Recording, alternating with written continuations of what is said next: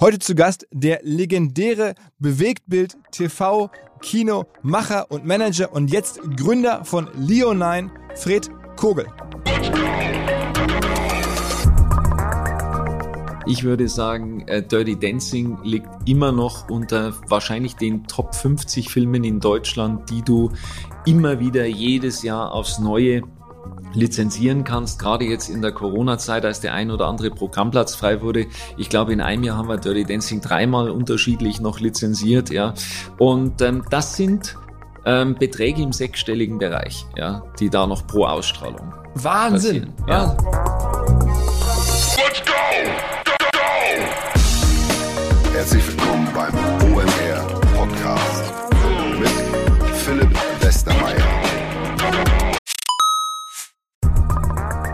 Ihr werdet euch wahrscheinlich fragen, warum unser Partner SalesViewer hier so oft im Podcast wirbt. Aber das ist relativ einfach zu erklären, denn wenn wir hier mittels Podcast Reichweite für SalesViewer erzeugen, dann besuchen natürlich auch hunderte von Menschen die Website von SalesViewer und SalesViewer kann dann mit dem eigenen Tool die Website-Besucher oder deren Firmen vor allen Dingen mit Klarnamen entschlüsseln. Also Podcast-Werbung führt zwangsläufig zu immer mehr Website-Besuchern und Website-Besucher lassen sich in Firmen Klarnamen von SalesViewer entschlüsseln und zu neuen B2B-Kunden machen. Und natürlich auch wir bei OMR sind sehr zufrieden mit SalesViewer, nicht nur als Kunde, sondern auch als Partner. Wir setzen deren Tool ebenfalls ein zur eigenen B2B-Lead-Generierung und entschlüsseln damit die Website-Besucher von OMR, OMR Reviews oder anderen Tochterfirmen. Man sieht einfach, wer eure Webseiten besucht hat und wofür sich potenzielle Kunden interessiert haben. Neben uns, also OMR, sitzen aber auch noch deutlich größere Firmen wie Stepstone, Avato Systems, Sport5, Talon One oder die Vodafone-Tochter Grand Centrix bereits auf SalesViewer und generieren damit täglich neue B2B-Leads. SalesViewer ist bekanntlich auf unserem hauseigenen Software-Bewertungsportal OMR Reviews das bestbewertete Tool in gleich drei Kategorien und kann jederzeit kostenlos getestet werden. Wer also sehen möchte, wer auf der eigenen Website drauf war und diese Person dann am besten zu Kunden verwandeln möchte, der kann das alles kostenlos ausprobieren. salesviewer.com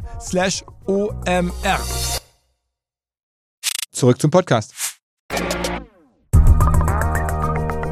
Nach längerer Zeit mal wieder dabei, die Kollegen von AdVerity. AdVerity ist eine Firma, die dabei hilft, Datensilos niederzureißen.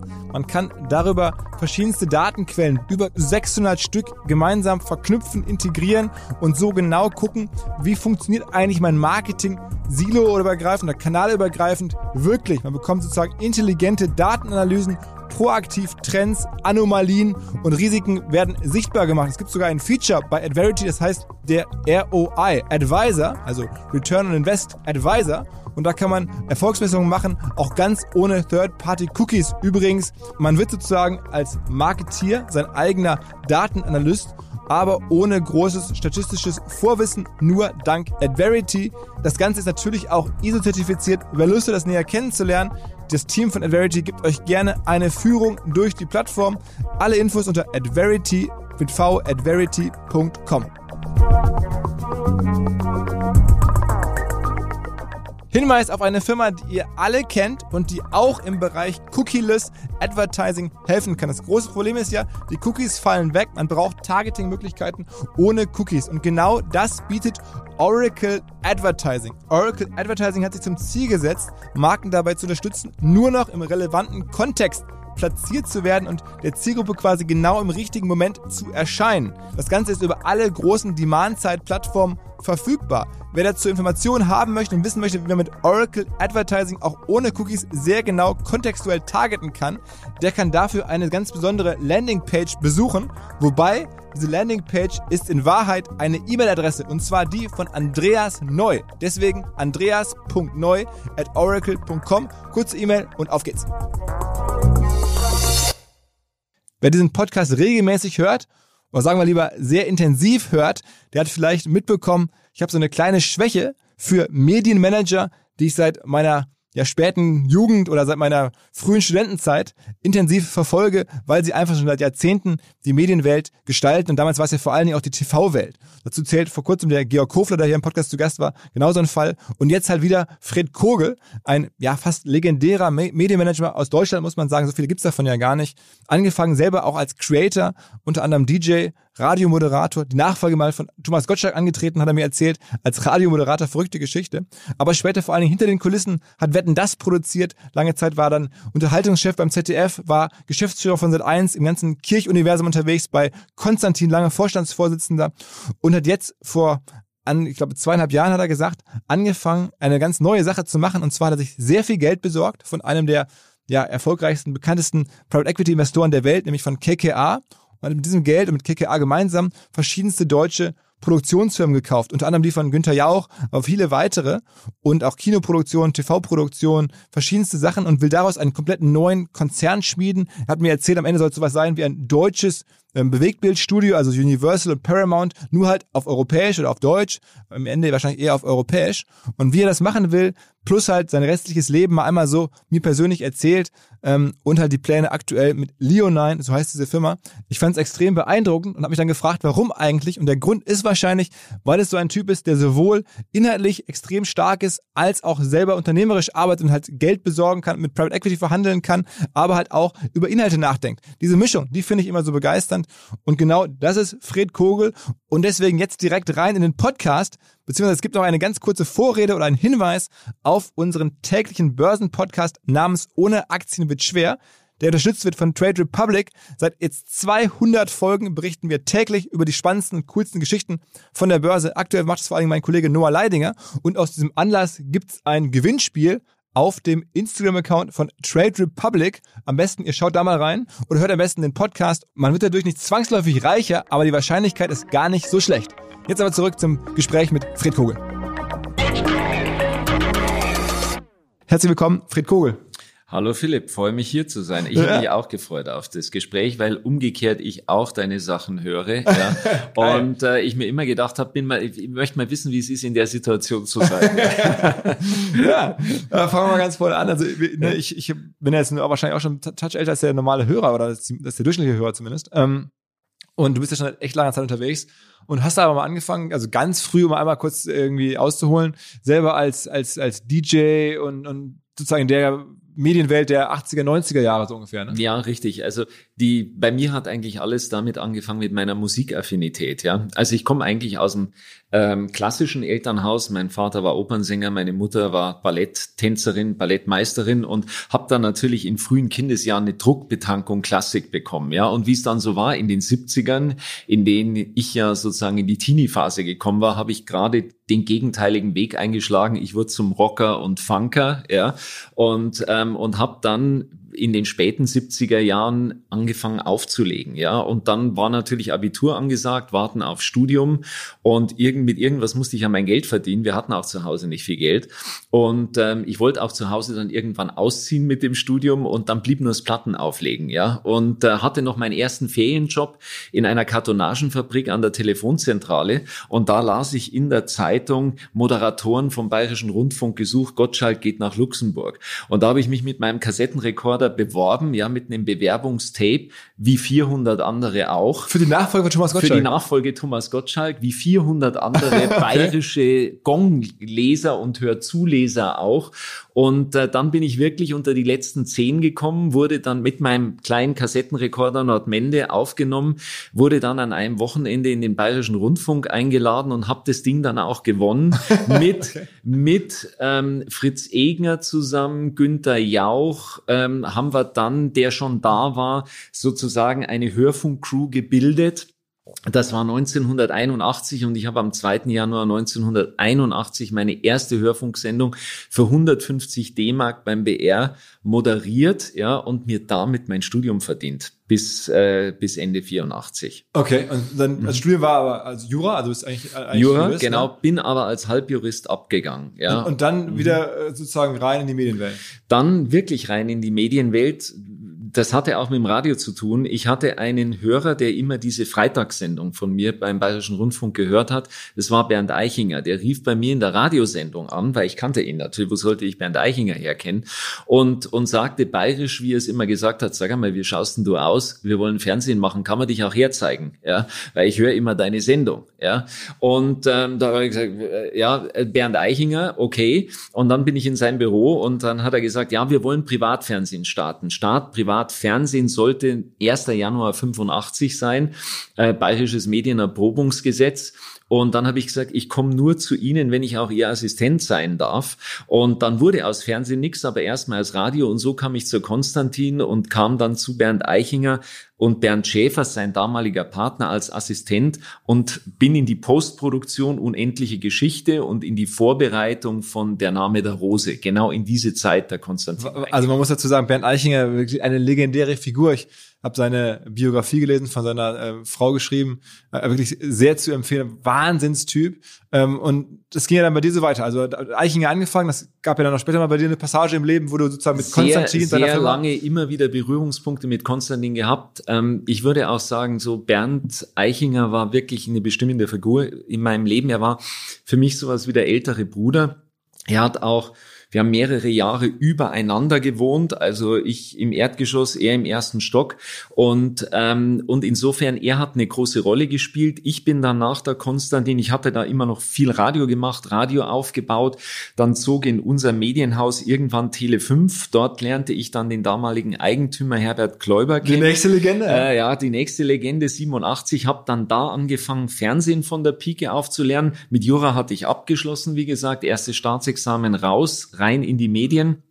Und so lernte ich Fernsehen von der Pike und wurde dann freier Fernsehproduzent. Ich habe also meine eigene kleine GmbH gegründet es war die erste und habe dann Fernsehproduktionen äh, durchgeführt. Zunächst für Tele 5 und dann bekam ich die erste große Chance von der ARD, vom Bayerischen Rundfunk und habe dann die deutsche Vorausscheidung des Grand Prix Eurovision Ach, de la Chanson mit Harpe Kerkeling produziert. Ach was, okay. Weil das war 1990 und 1991, zwei Jahre hintereinander. Äh, da hatte, ich war 28, die ARD hatte wie immer äh, vor, sich zu verjüngen. Äh, in den Jahren davor hatte es Caroline Reiber moderiert und dann der junge aufstrebende Harpe Kerkeling. Ja. Den, den du gefunden hast, oder ich, hast du den entdeckt oder wo hast du den gefunden? Nein, ich, den Harpe gab schon. Er hatte ja schon total normal bei, bei Radio Bremen die Duschhaube und Königin Beatrix ähm, moderiert. Und ähm, da ist er mir natürlich aufgefallen. Ich meine, Harpe und ich sind fast gleich alt, ja.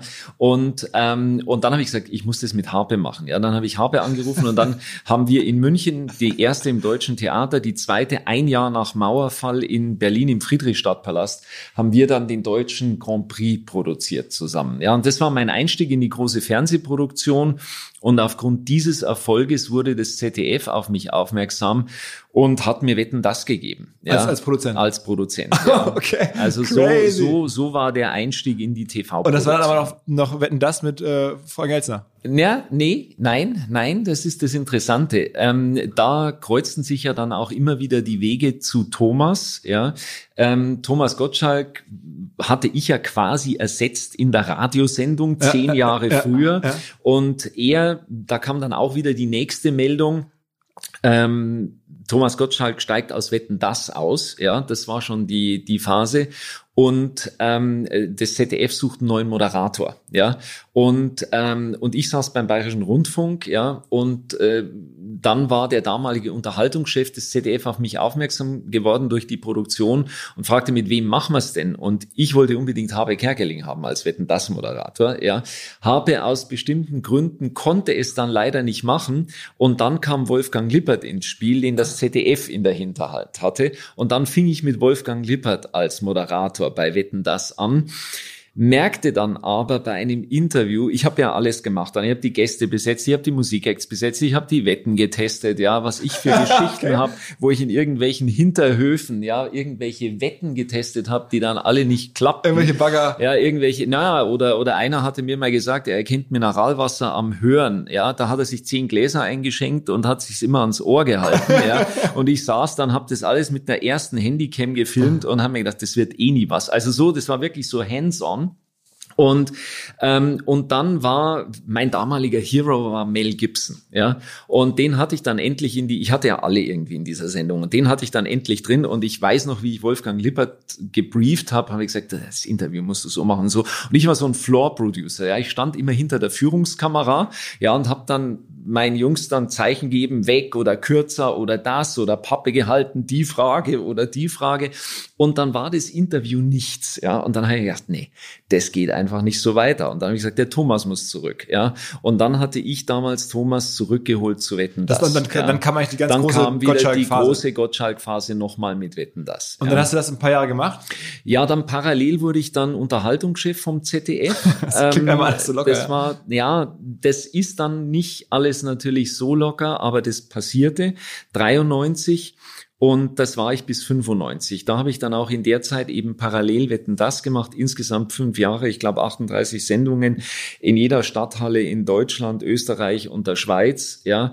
Und ähm, und dann bekam ich das Angebot als Geschäftsführer zu Sat 1 zu Damals gehen. dann Kirchgruppe. Das war Kirchgruppe, bekam ich einen Anruf aus dem Büro von Leo Kirch, vom damaligen Aufsichtsratsvorsitzenden Jochen Theie, später wurde es dann Jan Meuto und, ähm, und habe dann, äh, ich glaube es war genau der 1. April 1995 mein Amt angetreten bei Sat1 in Berlin. Okay. Und dann, wer von diesen Legenden, die du da schon alle so abgeklappert hattest, quasi, war für dich am eindrucksvollsten? Also jetzt Bernd Eichinger, Herbert Kläuber, der auch mit, mit Tele München Gruppe, die ja heute zu euch gehört, witzigerweise, ähm, was ja eine verrückte Wendung auch wieder ist, ähm, aber auch ein extrem erfolgreicher Macher. Ähm, Leo Kirch, was würdest du sagen, wer war Es so? sind, es sind natürlich alles ganz unterschiedliche Unternehmertypen, ja, und stehen auch für unterschiedliche Genres. Also Bernd Eichinger war der Produzent, der hat große Filme produziert und war eher weniger der Unternehmenslenker. Er war der Filmemacher, ja. Und ähm, ja, Leo Kirch war natürlich Vollblutunternehmer, war Lizenzhändler. Ja, da kam er her und eigentlich hatte er mit Produktion nicht viel am Hut. Es war Mittel zum Zweck, aber er, er handelte, er hatte halt diese große Vision, ähm, die Deutschland braucht Programm. Und wo kriege ich es am einfachsten her? Ähm, ich kaufe es international ein und verkaufe es wieder an ARD und ZDF. Und der Ausgangspunkt war wirklich so einfach ist. Es waren allerdings die 50er und, und, und 60er Jahre. Ähm, warum Leo Kirch da vor allem schnell und gut reingekommen ist, weil bei der ARD und beim ZDF niemand Englisch sprach. Und äh, das sprach er auch nicht, aber er kannte jemand, der gut Englisch sprach. Und so ähm, hatte er den größten wirklich Lizenzhandel der Welt, muss man sagen, aufgebaut und Deutschlands Sender mit Programmen versorgt und dann eben sukzessive eigentlich das Privatfernsehen mit gegründet, mit dem Aufbau von Sat1.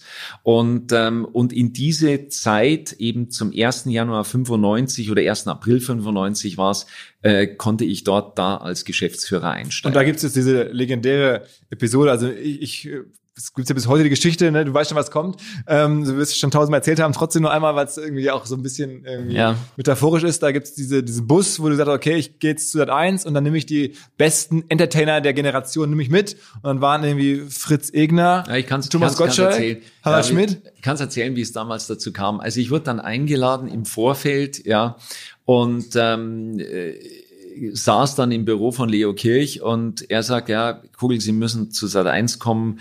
Ähm, und dann habe ich gesagt, ich komme aber nicht alleine. Ja, ich brauche zwei, drei Leute fürs Management, ja, wo ich mich dann sicher fühle und vor allem, weil es war die große Aufgabe, Non-Fiction, also Unterhaltung bei Sat1 aufzubauen.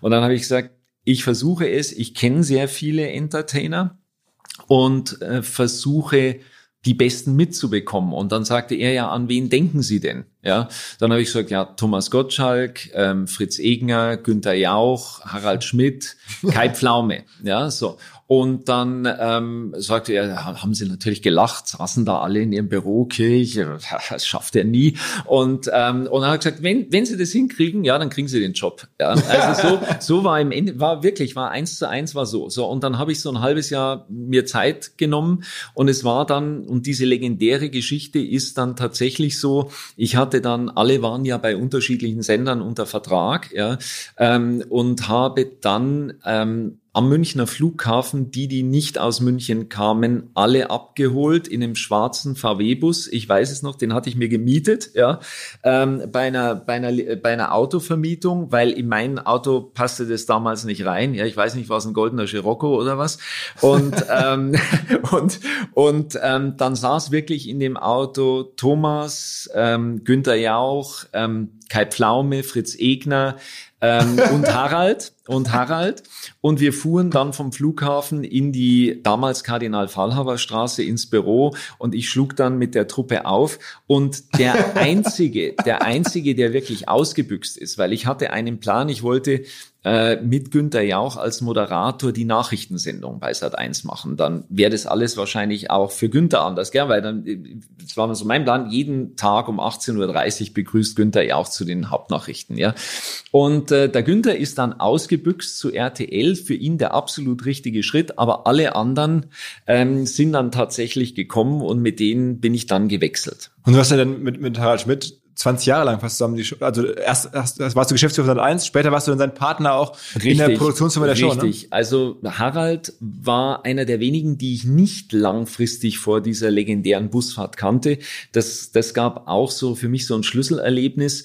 Ich, Harald hatte er Schmidt einander gemacht mit, mit Feuerstein und äh, dann später Verstehen Sie Spaß. Und ich hatte mir an einem Samstag Verstehen Sie Spaß angeguckt und äh, meinte zu erkennen, dass er relativ unglücklich war in dieser Sendung. ja. Und, ähm, und habe dann äh, einfach am nächsten Tag in seinem Büro angerufen, als ich wusste, ich gehe vielleicht zur Sat 1 und äh, habe gesagt, pass auf, ich komme zu deiner nächsten äh, Verstehen Sie Spaß-Sendung. Und dann haben wir uns in irgendeinem verschwiegenen Hotel in der Schweiz, war das damals, war eine Co-Produktion in der Schweiz, haben wir uns getroffen.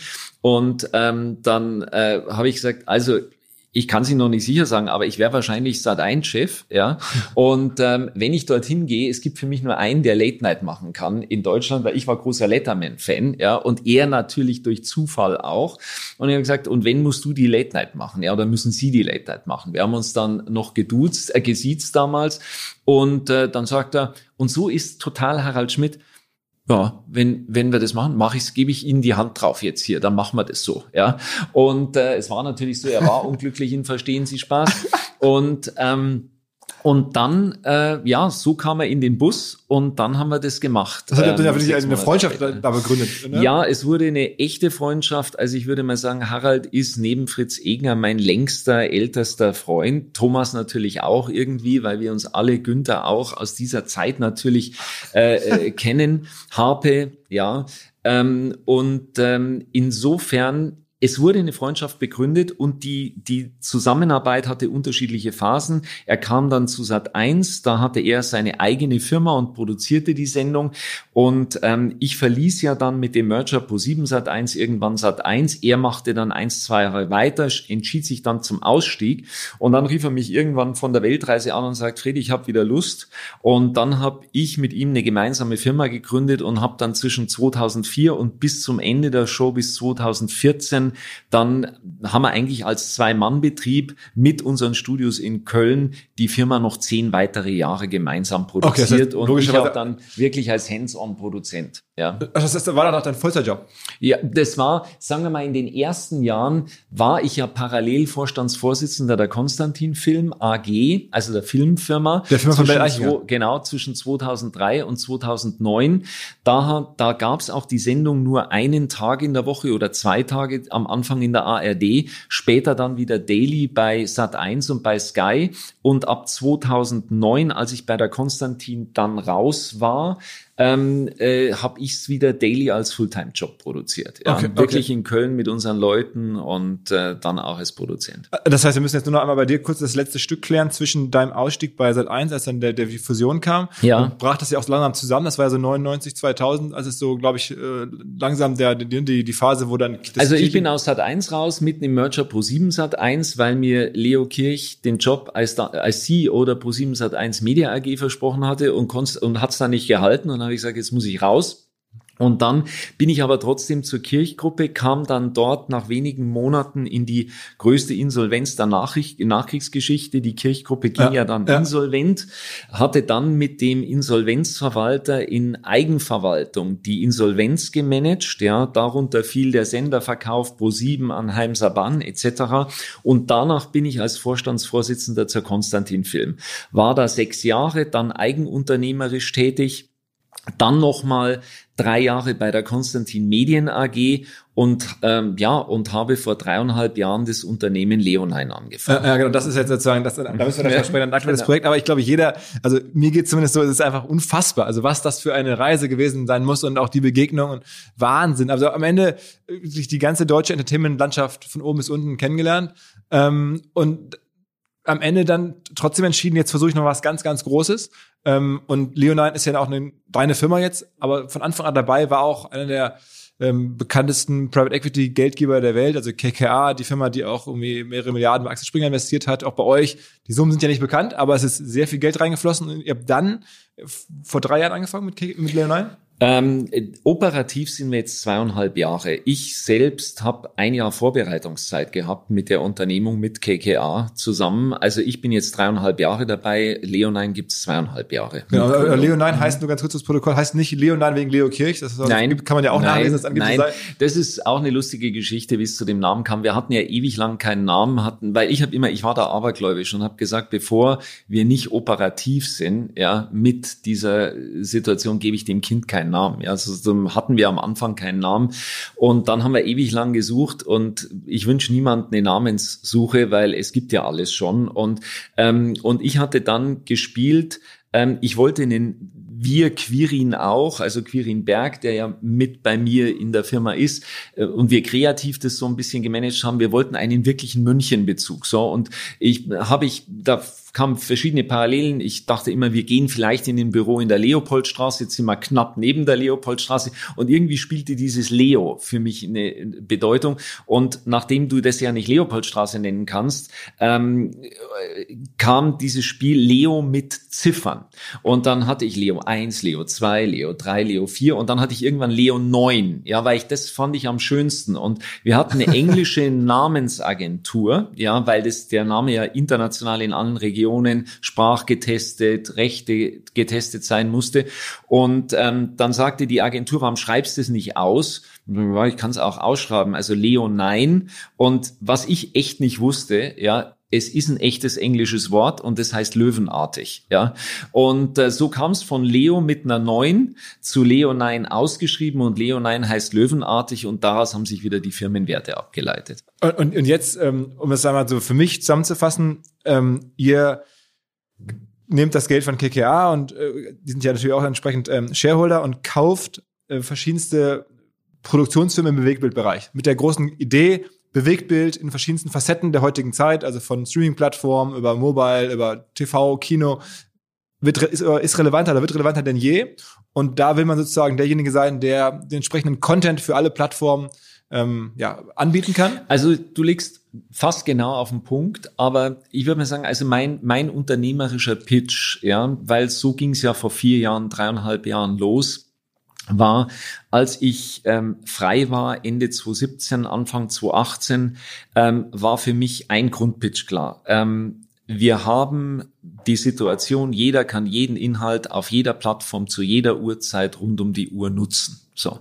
Und ähm, das ist ein Megatrend, der ist irreversibel und ähm, insofern nicht aufzuhalten. Und ich habe gesagt, es muss eigentlich eine Situation her, ähm, wo ein Problempunkt, den ich in der Vergangenheit für mich auch immer erkannt hatte, zu sagen, gut, alle Inhalte, alle Premium-Inhalte, die ich über 30 Jahre produziert hatte in meinem Leben, unterschiedlich, Fiction, Non-Fiction, was mich immer geärgert hat, ist, dass es an spätestens an der Schweizer Grenze aufhört, also Sprachbarriere. Ja, wir haben deutsche Inhalte in deutscher Sprache produziert, mit Ausnahme von wenigen Konstantin Kinofilmen.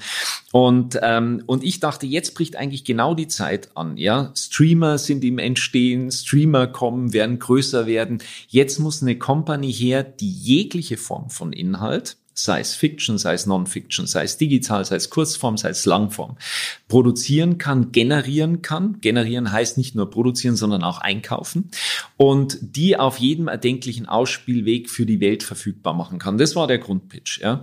Und dann habe ich sehr strategisch, unternehmerisch mich eigentlich ähm, äh, hingesetzt ja, und habe wie auf dem Reißbrett äh, mir konzipiert, was brauchst du dazu alles? Ja, ähm, habe ich gesagt, ich brauche Kinoproduktion, ich brauche TV-Produktion, ich brauche TV High-End Streamer-Produktion, ich brauche TV äh, regionale, normale lineare TV-Produktion, ich brauche Digital Channel Produktion, ich brauche eine Distribution, um den Inhalt kontrollieren zu können, am Frontend Kino, Home Entertainment, ähm, im P1 Vermarktungswindow SWOT und später in dem Free TV. Ja, ich brauche dieses Spiel, äh, Spielklavier. Warum? Weil wenn ich Inhalte generiere oder große Spielfilme einkaufe, was wir ja auch machen, will der Lizenzgeber oder der, der ihn herstellt, den Inhalt genau wissen, was passiert mit seinem Inhalt und will ihn perfekt ausgewertet haben und deswegen auch möglichst zu kontrollieren. So kam es zu der Achse Produktion, Distribution, License, also damit wir alle Bereiche abdecken, plus eben dann das Konzept, ja, was brauche ich denn dazu überhaupt? Welche Firmen in Deutschland als Ausgangspunkt stehen genau für die Einzelsegmente dieses Puzzlespiels. Und dann passierte es sehr strategisch. In der Kooperation mit KKA kam dann irgendwann mal, ja, welche Unternehmen brauchst du? Schreib die mal auf einen Zettel. Und dann hatte ich mir eben sehr gesagt, okay, Kinoproduktion brauche ich Wiedemann und Berg Film. High-End-Serienproduktion Wiedemann und Berg. Odeon für Serienproduktion. Non-Fiction, I und U, Günthers Firma. Passt perfekt da rein, weil auch Infotainment, ja. Und so habe ich dieses Puzzlespiel, ja. Distribution, Kino brauche ich das, License brauche ich, brauche eine Library, ja. Die Library, eine der größten, hatte die Tele München Gruppe. Und so durch dieses Puzzlespiel, ja, baute sich so meine Liste, welche Firmen für mich interessant sind. Und da standen sieben, acht Firmen drauf und dann begann mit Unterstützung der KKA ein neunmonatiger M&A-Prozess, wo wir eigentlich rund um die Uhr verhandelt haben, um diese Firmen zusammenzubringen und ähm, haben sozusagen ja nichts anderes getan als verhandelt und dann gelang es mir ähm, zu einem späteren Zeitpunkt, nach vier, fünf Monaten, kam dann Markus Frerker, mein CEO, noch dazu. Ähm, gelang es dann uns beiden gemeinsam mit KKA, mit Philipp Shelley, Philipp Freise von KKA, wirklich alle diese Firmen, also wir haben fast mit Ausnahme von eins, zwei Firmen, weil wir dann andere Schwerpunkte gesetzt haben, genau diese Liste eingekauft. Ja, bekommen. ja. Aber es ist ja so, und das ist auch das ganz Entscheidende es ist ja kein, und das, deswegen muss ich da nochmal ran, es ist eigentlich kein Einkaufszettel, sondern es war ein strategisches Puzzle. Und ich sage immer, dass ich habe lange Zeit nicht geglaubt, dass wir es hinkriegen, weil du kriegst es nur hin, wenn genau diese dieses Puzzle ineinander greift. Ja, es hätte zur I und U im Entertainment-Bereich eigentlich keine Alternative gegeben. Ich für einen Kinovertrieb die Universum, die wir aus RTL rausgeholt haben, hätte es auch kaum eine Alternative gegeben. Es hätte zu Wiedemann und Berg für mich kreativ ganz neuer Ansatz bei uns. Und zwar sucht der Seniorendienst Eli Diffé nach Franchise-Partnerinnen, Franchise-Partnern. Was macht Eli Diffé? Die pflegen nicht, ganz wichtig, sondern sie unterhalten, begleiten, helfen Senioren, älteren Menschen bei denen zu Hause. Es geht um Hauswirtschaft und begleite Unterhaltung, nicht um Pflege. Und dafür werden Menschen gesucht, die Bock haben, das auch zu machen, aber halt auf eigenverantwortlicher, selbstständiger Basis. Wer sich also abgesichert, selbstständig machen möchte, hier ist die sinnvolle Möglichkeit dazu. Es gibt bereits 16 Franchise-Partner. EDDF gibt seit 15 Jahren. Heißt aber auch, es gibt noch relativ viele Gebiete, wo es noch kein Angebot gibt, das man gemeinsam erschließen kann. Man muss dann dort natürlich vertrieblich selber aktiv werden, aber hat die Chance, ein kleines Team zu führen und wirklich Unternehmertum zu lernen in einem abgesicherten Umfeld. Wer Bock hat, darüber mehr zu erfahren, wer vielleicht wirklich den Schritt in die sinnvolle Selbstständigkeit tun möchte, alle Informationen dazu unter elidifee-franchise.de, also Eli und dann die Fee in einem Wort franchise.de. Zurück zum Podcast und Max keine Alternative gegeben an freier Produktionsfirma in Deutschland. Und deswegen war ich eigentlich auch auf Gedeih und Verderb in dem unternehmerischen Pitch, ja, auch mit den Investoren darauf verdammt, das wirklich hinzukriegen. Und wie kriegst du sowas hin? In vielen Fällen ist es ja so der Fall, dass du eben diese persönlichen Kontakte zu den einzelnen Leuten hast und die deine unternehmerische Vision teilen. Aber man muss trotzdem einmal so, ja. wenn man, ich mir das jetzt so vorstelle, da gibt man dann trotzdem schon mehrere hundert Millionen aus, um diese, um diese Liste zusammenzubekommen. Also das, kriegt, das sind ja alles Firmen, die ja zum Teil äh, mehrere hundert Millionen, ich nehme, nehme an, jetzt gerade die teuerste dürfte ja wahrscheinlich die ähm, äh, Tele München gewesen sein, ja. auch mit der, mit, der, mit der Bibliothek von Herbert Kläuber, dessen Lebenswerk quasi dann auch bei euch reingeht. Da waren ja noch RTL 2 Anteile mit dabei Klar. und sowas alles. Ja. Also das ist ja, oder vielleicht sogar, ich kannst nur grob überschlagen, aber es dürfte schon einen riesen äh, Preis also ist, in Summe zusammengekommen sein. Es ist, es ist jetzt nicht so, dass man da hingeht und sagt, du, du, du machst das für einen kleinen Betrag. Nein, das ist klar. Das war auch nicht darauf äh, äh, vorgesehen, sondern ein Bestandteil des Gesamtkonzepts und das hat mir durchaus auch KKA von Anfang an mit auf den Weg gegeben. KKA als Investor ist dabei, wenn das Konzept und die Story eine gewisse Größe aufbauen kann. Und was auch von Anfang an immer gedacht war, dass es auch mal eine Internationalität entwickelt. Und ähm, wir wollten der, der, der Champion, der nationale Champion sein. Ja, ich kenne ähm, im Endeffekt unsere Größenordnung natürlich. Ich glaube, wir sind nah dran oder wir sind's. Ja, und, ähm, und genau da mussten wir auch hin. Deswegen sage ich, hätten wir die Puzzlesteine Telemünchen, Universum nicht ineinander bekommen, hätte ich auch diese Größe nicht hinbekommen. Mhm. Und, ähm, und dann weiß ich nicht, ob KKA, ich glaube nicht als Investor dann dabei geblieben wäre, weil eben KKA von der Größenordnung Investment sucht, die dann auch eine gewisse Marktrelevanz haben. Hinweis auf eine erfolgreiche, vor allen Dingen aber sehr hilfreiche Firma hier aus Hamburg namens TaxDo. T-A-X-D-O-O. Tax wie Steuern. Klingt etwas staubig, ist aber wahnsinnig wertvoll, wenn man betroffen ist als Händler und ins EU-Ausland verkauft. Da hat man nämlich eine ganze Reihe von administrativen Arbeiten zu erledigen, auch Risiken, weil man in den jeweiligen Zielen natürlich mit den Behörden kommunizieren muss. Man muss die Verkäufe dort anmelden, muss dort auch Steuern zahlen. Und genau dabei hilft Textu. Diese ganze Aufwand wird euch abgenommen. Textu bietet eine API, die mit dem jeweiligen Marktplatz, über den ihr verkauft, mit dem Shopsystem, das ihr nutzt oder dem ERP-System kommunizieren kann, Plug-and-Play-mäßig all die relevanten Daten abgreift und den ganzen Service in den jeweiligen Zielmärkten für euch erledigt. Macht total viel Sinn. Ist auch übrigens rückwirkend möglich für ähm, Monate in der Vergangenheit, die ihr noch nicht Textu genutzt habt, aber schon ins Ausland verkauft habt. Ihr könnt auch als Unternehmen eure Steuerberater sozusagen davon profitieren lassen. Auch die haben dann weniger Arbeit, wenn ihr Textu einsetzt. Vielleicht kann man sogar den Steuerberatungstarif nochmal nachverhandeln, dank Textu. Am besten ihr probiert es mal aus. Die ersten drei Monate können kostenlos sein. Mit einer Mail an omr.textu.com werden sie das. Man spart die 89 Euro, an die es ansonsten pro Monat kostet. Alle Infos unter textu.com. Wie, wie geht denn sowas eigentlich los? Also du warst dann sozusagen frei bis, bis, bis ja. bei der Konstantin raus und hast dann diese Idee gehabt, das zu machen, was du gerade beschrieben hast. Dann rufst du bei KKA und sagst, Mensch, lass mal auf ein Abendessen treffen, ich will euch mal was erzählen, was ich vorhabe, habt ihr da Bock drauf? So. Nee, in dem Fall war es eigentlich ein anderer Zufall. Ähm, es ging etwas anders. Ich hatte diese Idee, die Idee hatte ich etwas länger, die ging immer in meinem Kopf rum. Ja. Ich habe mir immer überlegt, wie baust du es auf? Äh, machst du kleinere Firmen und baust dann etwas, etwas, etwas kleiner auf? Und der Zufall half mir da, weil... Ähm, ich kannte Philipp Freise schon sehr, sehr lange. Den also wir haben den deutschen, äh, den europäischen KKA-Chef äh, mit Sitz in London und ähm, wir kannten uns seit Mitte der 2000er, ja, weil wir immer ähm, an eins, zwei Stellen äh, geguckt haben, was können wir zusammen machen, ja.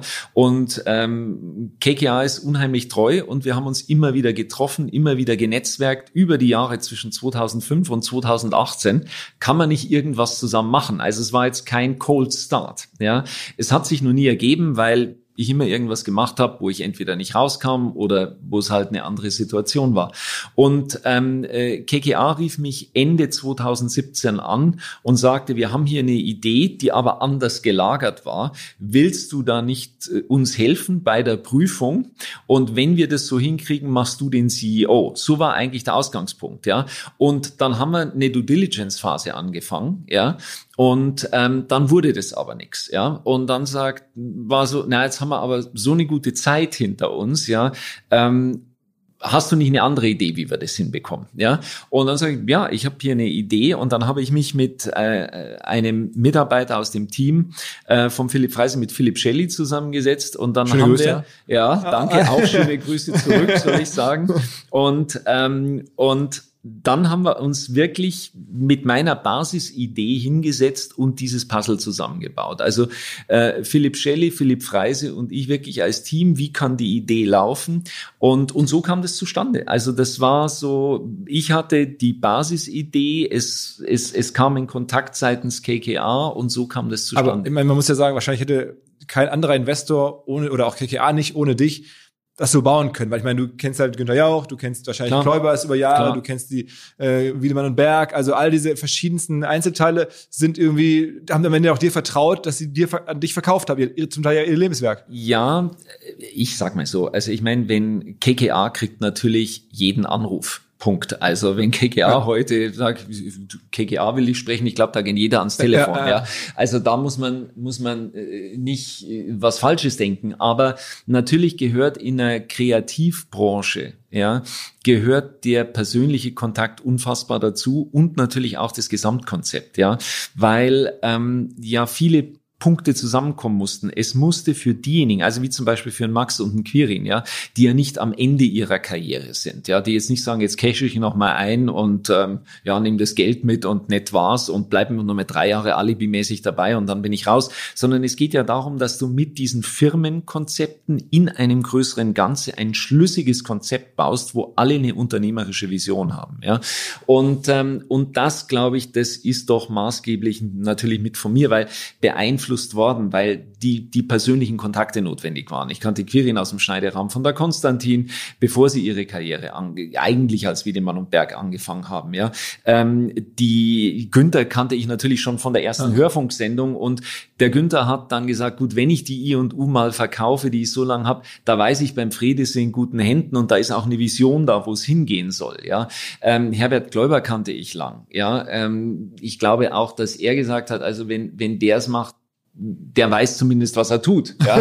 Also, ähm, also, aber das gehört ja dazu. Ja, und ich glaube, dass die Konstellation dann relativ einmalig war, diese Sache so hinzubekommen und wir genau noch zur richtigen Zeit kamen, eben um diesen Boom an Content, der ja jetzt da ist, ja, an Content Need, ja, von allen Seiten, ja, ähm, das, was ich eigentlich antizipiert hatte und was durch Corona nochmal verstärkt wurde, ja, ähm, genau mitzunehmen. Also wenn wir zwei? Jahre, drei Jahre später gekommen wären, glaube ich, ähm, äh, wäre das gar nicht mehr so darstellbar gewesen, weil diese Idee, mit Inhalten präsent zu sein für viele Vertriebswege plus eine Marktkonsolidierung, damit eine notwendige Marktkonsolidierung in unterschiedlichsten Bereichen, Produktion, Distribution zusammen und voranzubringen, ähm, das kam genau noch zum richtigen Zeitpunkt. Und ich meine, euer Geschäftsmodell, um es mal ganz einfach zu sagen, ist ja im Kern, ihr macht jetzt Inhalte oder ihr besitzt Inhalte oder produziert sie Ja. und verkauft sie dann an, an diese ganzen contentbedürftigen Plattformen. Am besten lizenzieren wir sie an, an, äh, an traditionelle Sender. Wir sind, wobei wir in erster Linie ein digitales Konzept haben. Ja, also das heißt Streamer, Streaming-Plattformen, TV-Sender, ähm, äh, äh, Social-Media-Kanäle ähm, etc. Werten im Kino Also aus, werten, Telekom, also- klar, alle. Also wir machen ja, also in den Bereichen Produktion, Distribution, License, Montagsgeschäft mit Amazon, Dienstags mit Netflix, Mittwochs mit ZDF, Donnerstags mit der ARD, Freitags mit RTL, Samstags mit Sat1. Wir sind independent, das heißt, wir gehören zu keinem Block dazu. Wir können jederzeit mit jedem Geschäft machen und äh, mit jedem Talent zusammenarbeiten. Und das ist der wichtige Punkt noch, den ich noch nachschieben will. Die Philosophie des ganzen Hauses ist halt, Premium Content mit den besten Talents, ja. Und, ähm, und das war der Ausgangspunkt auch für die Firmenkombination. Und wenn man jetzt alle die Firmen zusammennimmt und das die heutige dann Leonine, da gibt es Spekulationen, dass der Gesamtumsatz so 300, 400 Millionen schon liegen dürfte? Äh, ich nehme grundsätzlich noch nicht, da haben wir auch die Absprache zu Geschäftszahlenstellung, also darf man nicht böse sein. Ja, natürlich kenne ich sie und zwar sehr gut, aber wir kommunizieren noch keine Aber es ist ja Geschäftszahlen. naheliegend, dass es irgendwo im mittleren neunstelligen ich, Bereich liegen muss. ich, ich, ich sage jetzt dazu nichts, ja, da kriegst du mich auch nicht weich, aber ich kann dir äh, ein paar Kennzahlen geben. Jetzt Leonine, wir haben ja noch ein größeres Bild, nämlich das europäische Bild dann mit Mediavan Leonine Studios, aber rein jetzt für die deutsche Leonine also wir sind heute, wir haben zwei Hauptstandorte, das ist München hier und Köln. Wir sind in München 300 Mitarbeiter, in Köln 220. Das war die I und U dann. Äh, Das war die I&U, das ist die wesentlich, Firma wesentliche auch, ja. Nukleus ist I&U. Wir haben Produktionsbüros in Berlin in, äh, und in Hessen wegen den Freitagskrimis fürs ZDF. Ähm, wir haben im Jahr einen Output ungefähr von vier bis 500 Programmstunden frisch produziertes Material. Wir haben 4000 Spielfilme, 12.000 Programmstunden, lizenzieren 280 Filme im Home Entertainment, physisch, digital pro Jahr und bringen ungefähr 25 Kinofilme ins Kino. Also das sind so die und haben unsere TV-Sender-Beteiligungen RTL 2, Tele 5 haben wir ja verkauft letztes Jahr und drei Digitalkanäle, Amazon-Kanäle, Arthouse, ähm, House of Horror und Filmtastic. Also und wie kriegt man so das alles in eine, also ich meine, das sind ja auch alles zum Teil, ne, was du beschreibst, bis hin zu dem Archiv von, von, von Kläuber, wo natürlich ja. auch viel drin ist. Ja, und Universum. Ähm, ja. Mhm. Wie kriegt man das alles jetzt sozusagen in eine Firma rein? Weil ich meine, das sind ja alles einzelne Firmen. Kriegt man das wirklich integriert oder ist es die Idee, das jetzt alles sozusagen ja. auf eine Plattform zu schieben? Also die, der Ausgangspunkt war immer, das war auch immer part of the game aller Gespräche, auch aller Kaufgespräche damals, dass wir ich hatte immer die Vision, wir wollen eine Firma sein, ja, eine 100% Integration. Das heißt, sämtliche Unternehmensanteile, die wir gekauft haben, sind auch 100%. Das heißt, ähm, sämtliche Töchter gehören uns zu 100%. Es war auch immer die, ähm, die, die Absprache, wir servicen von der Holding die gesamten Unternehmungen. Das heißt, wir sind heute voll integriert. Die Phase ist abgeschlossen. Wir gehen jetzt nur noch auf Wachstum, ja. Ähm, wir haben eine Vollintegration und ein Servicing Marketing von HR, also Personal, Legal und Finance. Und so dass sich die ganzen Produktionsmarken, die nach außen nach wie vor als komplett eigenständige Units agieren, ja, was auch wichtig ist, ja, um die Identitäten zu wahren, im Produktionsbereich ähm, sich komplett auf die Kreativität konzentrieren können und auf die Talents konzentrieren können.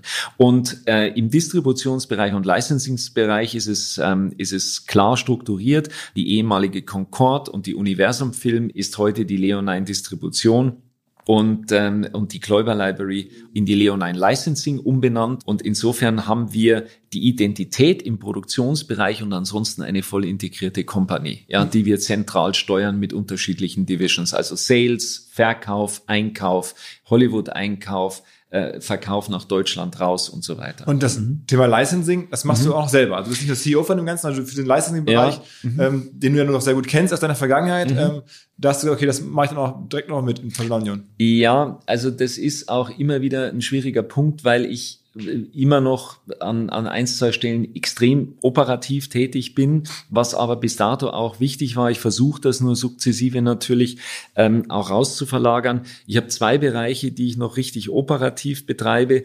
Bei einem habe ich jetzt schon maßgebliche Unterstützung durch die Nina Edspüler, die ähm, praktisch meine Head of Entertainment Nonfiction ist. Ist ja auch mein angestammter Bereich sozusagen in der Produktion, die Show- und Entertainment-Produktion dies noch direkt bei mir und der Lizenzhandel, der internationale Lizenzhandel, also der Einkauf von großen Spielfilmen in Hollywood, wir haben unsere ersten Einkäufe waren Moonfall, der neue große Roland Emmerich-Film, der jetzt im Februar nächstes Jahr kommt, Knives Out, Hustlers, ähm, alles große Filme, große Erfolge auch, muss ich sagen, von uns, ähm, die wir ins Kino gebracht haben. Wir bringen um, wir kaufen pro Jahr um die 15 große internationale Filme ein für die Territorien Deutschland, Österreich, Schweiz aktuell, planen aber mehr territorial weiter einzukaufen. Das heißt, sitzt du auch dann direkt irgendwie in Hollywood mit den Ja, absolut. Also das sind meine, meine alten, guten Kontakte Märkte äh, international die Independent-Produzenten der Welt, also die großen Vertriebsfirmen, Independent-Produzenten, die eben noch Independent-Produkt, was nicht bei einzelnen Filmstudios hergestellt wird, ähm, vertreiben, verkaufen, äh, produzieren und, ähm, und wir versuchen sozusagen das kommerzielle Produkt, was ja, die großen kommerziellen Spielfilme, die ohne Studio noch frei verfügbar sind, für uns für die Territorien zu sichern und einzukaufen. Ich glaube, wenn man ein bisschen recherchiert, man kann auch sehen, ihr habt so auch so legendäre Filme, wo ihr, glaube ich, weltweit die Vermarktung noch macht, so ja. Dirty Dancing oder ja, sowas. Ja, wir haben viele, wir haben, ich sag mal, ungefähr 15 Filme in der Library, das war noch von Tele München wo wir auch internationale, weltweite Rechte haben und natürlich so klassische All-Time-Favorites, Dirty Dancing, Rocky 1, 2, 3, Rambo. Was bringt denn ja. Dirty Dancing so jetzt 30 Jahre nach, nach äh, Premiere immer noch Geld ein? Das bringt immer noch viel. Man muss natürlich sagen, ähm, ich würde sagen, äh, Dirty Dancing liegt immer noch unter wahrscheinlich den Top 50 Filmen in Deutschland, die du immer wieder jedes Jahr aufs Neue lizenzieren kannst, gerade jetzt in der Corona-Zeit, als der ein oder andere Programmplatz frei wurde. Ich glaube, in einem Jahr haben wir Dirty Dancing dreimal unterschiedlich noch lizenziert, ja.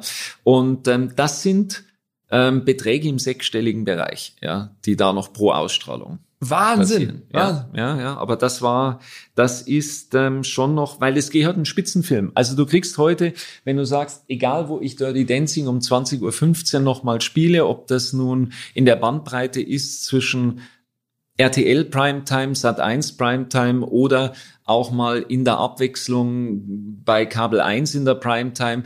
Aber je nach, richtet sich natürlich, ist es ein großer Sender, ist es Primetime, ist es ein kleinerer Sender, äh, ist es vielleicht nur Randzeit oder ist es Feiertagsprogrammierung. Aber da kriegst du schon für diese Top 50 Filme sind die, weil, klar, Dirty Dancing macht heute noch 13, 14, 15 Prozent Marktanteil, 14,49 in der werberelevanten Zielgruppe und da verdient der Sender auch anständig mit. Ist, ist ähm, Dirty Dancing dann am Ende das wertvollste Asset, was ihr so habt, jetzt sozusagen jetzt im Sinne von Lizenz?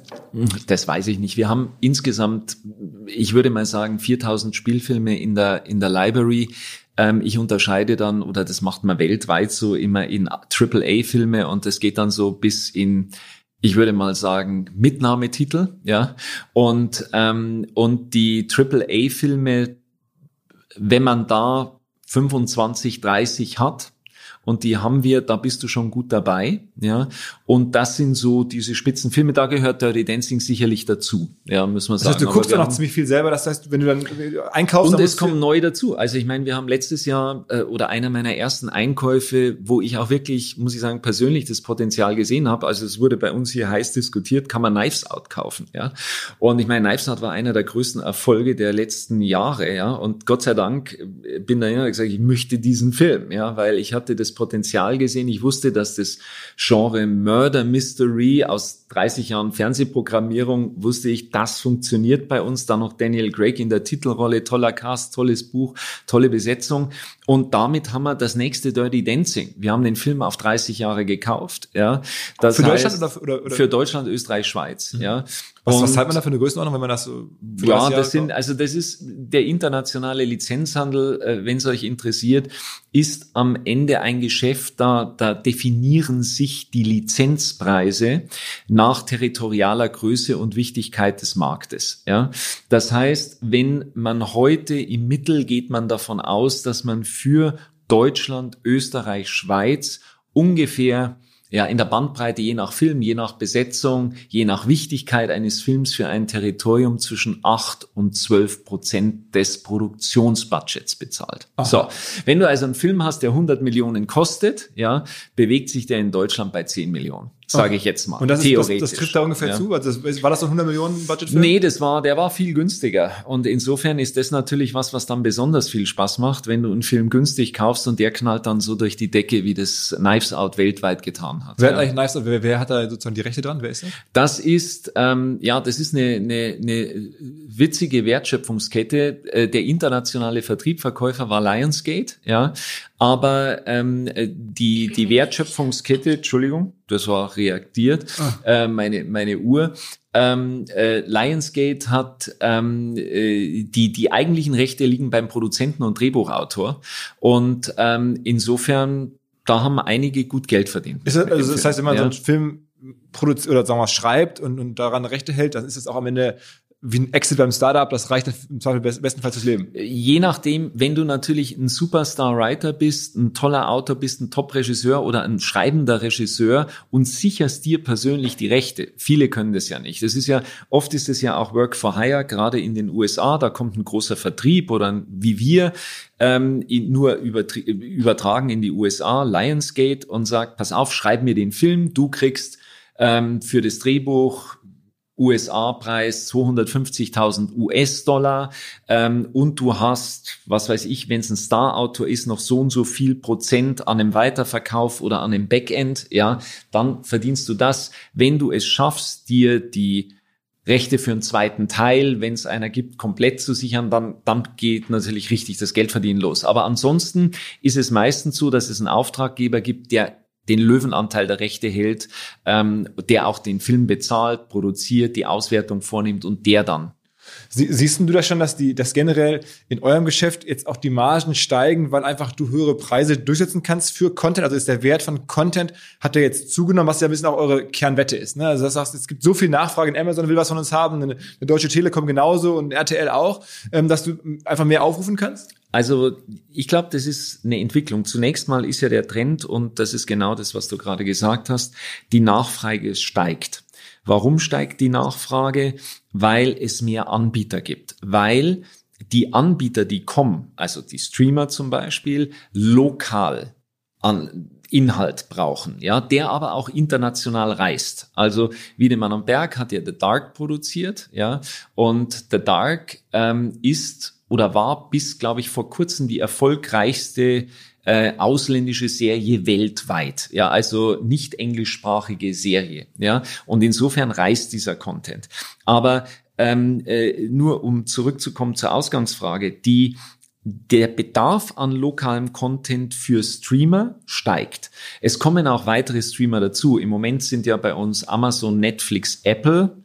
Äh, beginnt gerade auch deutsche Originals zu beauftragen. Disney fängt an, deutsche Originals zu beauftragen. In den nächsten Jahren erwarten wir Streamer-Entries von Paramount Plus, von Peacock ähm, und von äh, HBO also International. Streaming-Plattformen. Ja, wirklich Streaming-Plattformen, die noch nach Deutschland kommen und alle weitere Produktionen brauchen. Das heißt, die Abnehmerseite wird immer größer. Umgekehrt wird der Bedarf auch von deutschen Sendern nach deutschem Inhalt auch größer, weil sie sich abgrenzen müssen von den Streamern. Also insofern, es gibt einen Content-Boom und der wird in Deutschland sicherlich noch vier, fünf, sechs Jahre so weitergehen und anhalten. Also das ist der eine Treiber und aber das funktioniert nur, wenn du ganz vorne an der kreativen Spitze mitspielst und eine gewisse Größe hast, weil ähm, das Produktionsgeschäft heute so funktioniert, dass die Partner, sei es Streamer, sei es auch deutsche große Partner, eigentlich große Strukturen brauchen, um diese Volumina zu bewältigen, auch die Größe an Produktionen zu bewältigen.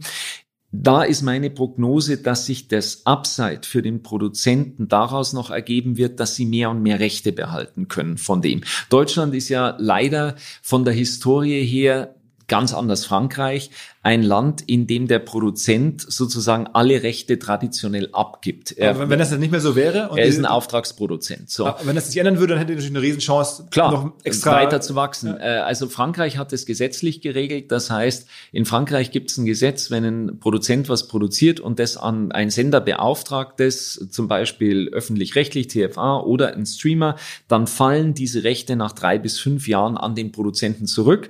Und wenn jetzt selbst der auftraggebende Sender sagt, sagt, ich will das nochmal, müssen die nochmal dafür bezahlen.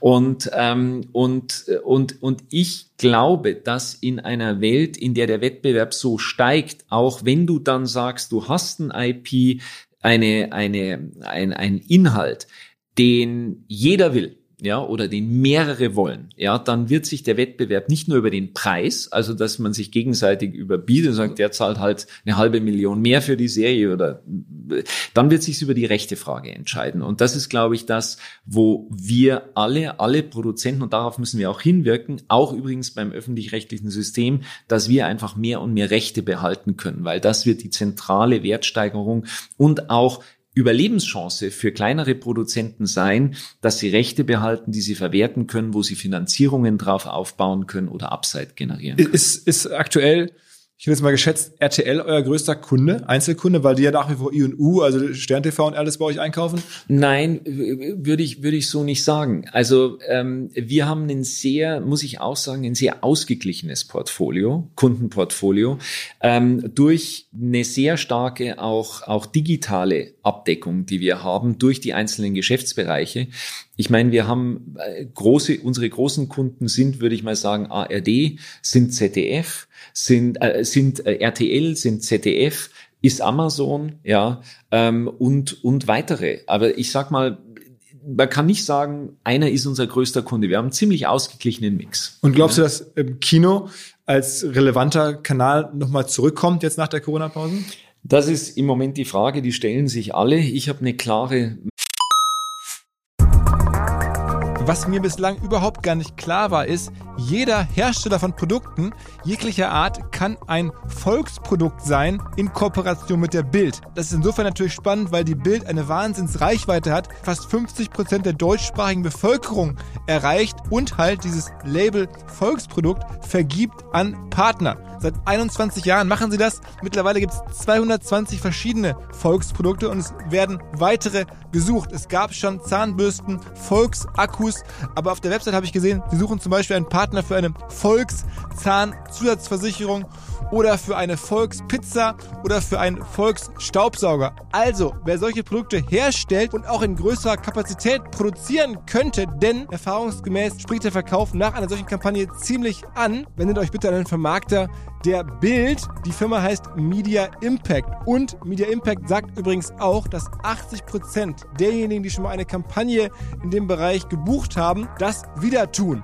Wer jetzt hier erstmals von dieser Möglichkeit gehört hat, bekommt auf seine erste Buchung auch ein Media-Bruttovolumen von 220.000 Euro on top. Wendet euch dazu bitte direkt an Media Impact ein Wort www.de slash Bild slash Volks-Produkt und erwähnt einfach im Gespräch mit den Ansprechpartnern und Ansprechpartnern dort, dass ihr über OMR kommt und dann gibt es diesen Zuschlag. Zurück zum Podcast. Meinung dazu? Ähm, ja, ne, das ist meine Antwort anders als in der Vergangenheit, da komme ich gleich zu, und ein bisschen weniger vielleicht. Und dann wird man sehen, ob sich wieder hochschrauben kann. Also ich will mal spezifisch werden. 2019 waren die Kinozahlen 120 Millionen Besucher in Deutschland. Ja, ähm, im Moment ist es nicht der Rede wert. Jetzt ist die Frage, wenn Corona wieder die Öffnung so ermöglicht, dass man wieder von einer annähernden Vergleichbarkeit reden kann. Ja, mit welchem Niveau wird dann so ein Kinojahr aus dem Rennen gehen? Meine Prognose: Ich glaube, dass man 22 nächstes Jahr wieder von dem Volumen um die 90 bis 100 Millionen erreichen Besucher. kann. Besucher, mhm. ja. Und ähm, das heißt, es wird knapp drunter liegen. Und dann ist ja die Frage, skaliert sich es nochmal hoch auf die 120, die es mal waren? Das kann, glaube ich, heute noch niemand sagen. Also meine Prognose, wenn es nächstes Jahr wieder einigermaßen läuft, wird so 10 Prozent, 20 Prozent unter dem liegen, was das Jahr vor Corona war. Der zweite Effekt wird sein, diese 100 Millionen, 90 Millionen werden aber anders erreicht werden. Ähm, es wird sich mehr denn je darauf fokussieren, äh, dass die Leute in die Filme gehen werden, der Zuschauer, die sie wirklich sehen wollen. Ja, äh, also der, der Trend auf große, kommerzielle, Popcorn-Eventfilme wird noch viel stärker sein, als es vorher der Fall war. Der Trend auf Zielgruppen-Eventfilme und ähm, kommerzielles großes Arthouse mit großer Besetzung wird sich steigern. Das heißt, der Mix an Filmen, in die die Leute reingehen, wird weniger werden. In die, die Filme werden proportional ähnliche Zuschauerzahlen machen wie vorher. Und eine bestimmte Art von Filmen, Arthouse, nicht kommerzielle Filme, das mag man nun bedauern oder nicht, ja, ich mache das ganz gar keinen Wert, werden mehr und mehr durch den Rost fallen. Die werden woanders hingehen, die werden zu Streamern gehen oder nur noch gefördert und deswegen gemacht oder gar nicht mehr gemacht. Ja, es wird auf Dauer zu einer Reduzierung des Volumens im Kino führen und sich fokussieren auf großes kommerzielles James Produkt. Bonds Welt. Ja. James Bonds, Fast and Furious, Ja. aber auch große Überraschungs-Independent-Erfolge. Wenn ich an unseren Kinoslate nächstes Jahr denke, eben äh, Moonfall oder der neue Guy Ritchie-Film mit Jason Statham und Hugh Grant, den wir ins Kino bringen. Also diese großen Lighthouse-Projekte, die werden das Rennen machen, plus große deutsche Filme, ja, mit, mit, mit großer deutscher kommerzieller Besetzung im Komödienbereich, großes internationales Arthouse-Kino mit großer Besetzung und genreaffines Produkt, Actionfilme mit Actionstars. Der neue Gerard Butler Actionfilm ist dann ein Garant eben für 300.000, 400.000 Besucher. Das Geschäft, das früher ein Arthouse-Film mit 300.000, 400.000 Besucher aus dem Kino raus ist, wird es nicht mehr geben. Der macht noch 20, 30, 40.000 Besucher. Ähm, das wird sich massiv verkleinern und insofern wird sich der Mix der Filme im Kino verändern. Da bin ich mir ziemlich sicher. Ich hatte das kürzlich schon mal erzählt. Die Kolleginnen und Kollegen von Vodafone haben sich was Neues ausgedacht für ihre Geschäftskunden, insbesondere kleinere und mittlere Unternehmen. da gibt es ja das Problem, dass immer mehr Firmen Opfer werden von Cyberkriminellen. Und das läuft ja häufig so, dass gerade Handys von Mitarbeiterinnen und Mitarbeitern gehackt werden oder dass halt Mitarbeiter und Mitarbeiter Phishing-Attacken zum Opfer fallen. Also man glaubt, eine E-Mail sei echt, schreibt zurück und schwuppsdiwupps ist man in die Falle gelaufen und Kriminelle kommen über einen Mitarbeiter-Account in die gesamte Firma oder ins Netzwerk hinein. Und genau um das abzusichern, gibt's jetzt von Vodafone Lookout. So heißt das ganze Programm. Und damit kann man Firmenhandys so absichern, dass wenn ein Handy sozusagen gehackt wurde oder ein Account geknackt wurde, überfallen wurde, wenn man so will, da greift jetzt diese Lookout-App, die versucht im Zweifel das Handy zu isolieren, sicherzustellen, dass man nicht weiterkommt als dieses eine Handy, nicht tiefer ins Netzwerk hinein. Und Lookout kombiniert mit Vodafone gibt's jetzt günstiger, also wer diese App günstiger haben möchte, mit jedem Vodafone-Tarif bis zum 31.12. gibt's die Lookout-App für 20% Rabatt. Alle Infos vodafone.de slash lookout.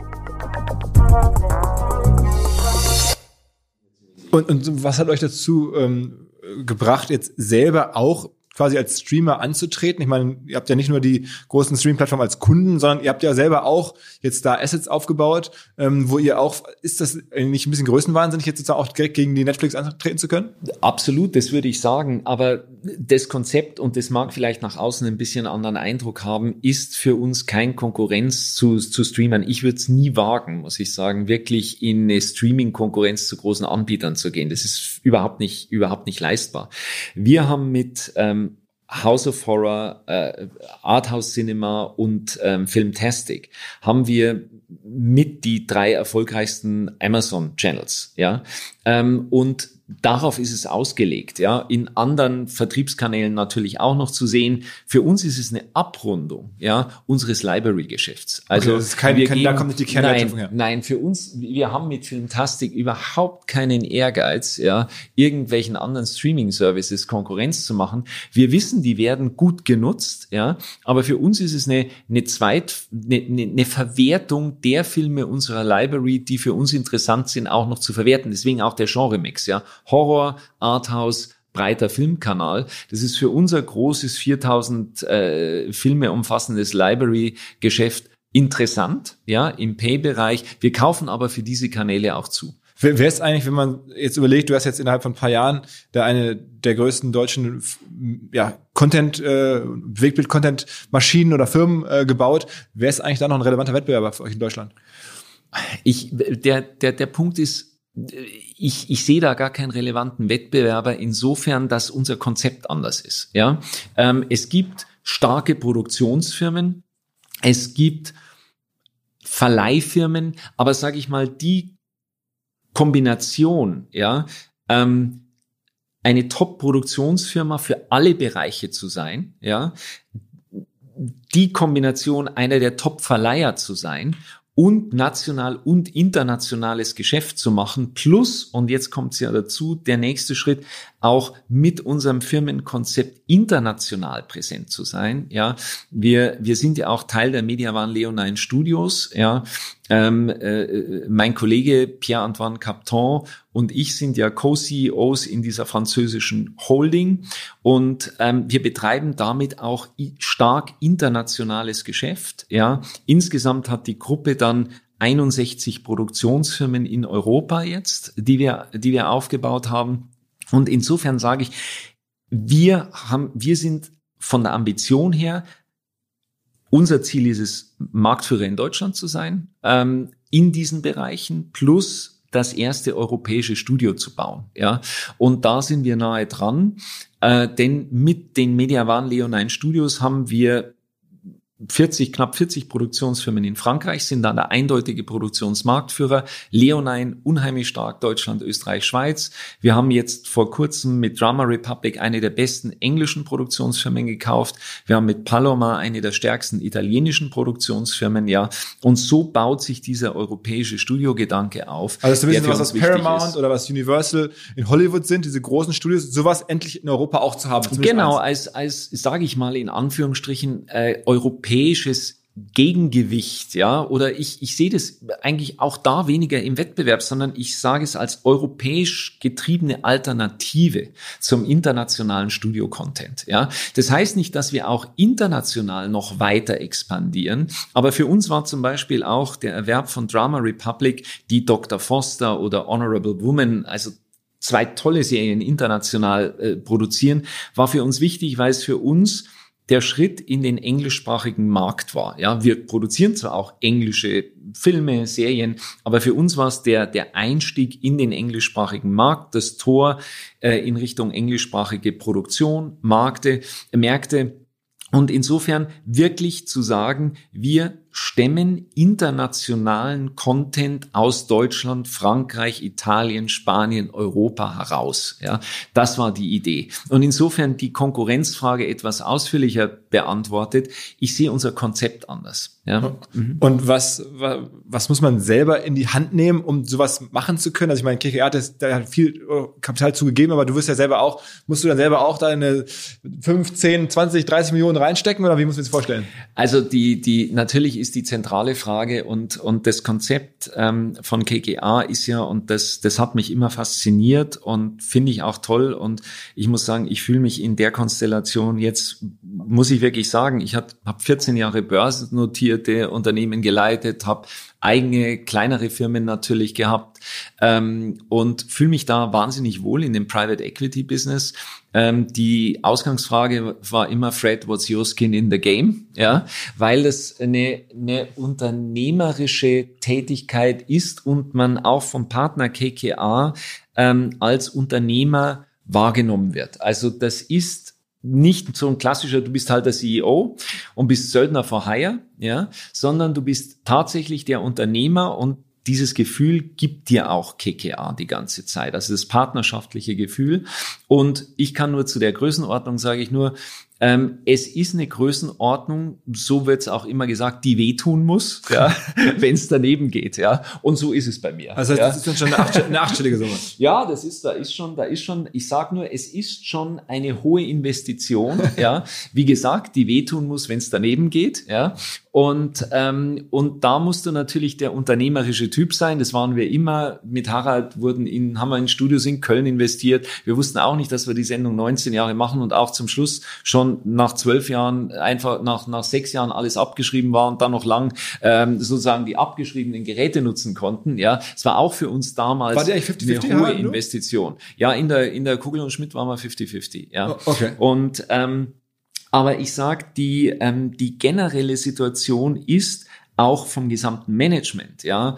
Ähm, Quirin ist investiert, Max ist investiert, ähm, äh, Markus, Joe, wir sind als das also gesamte Top-Management, alle, ja, und alle wirklichen Top-Manager sind investiert.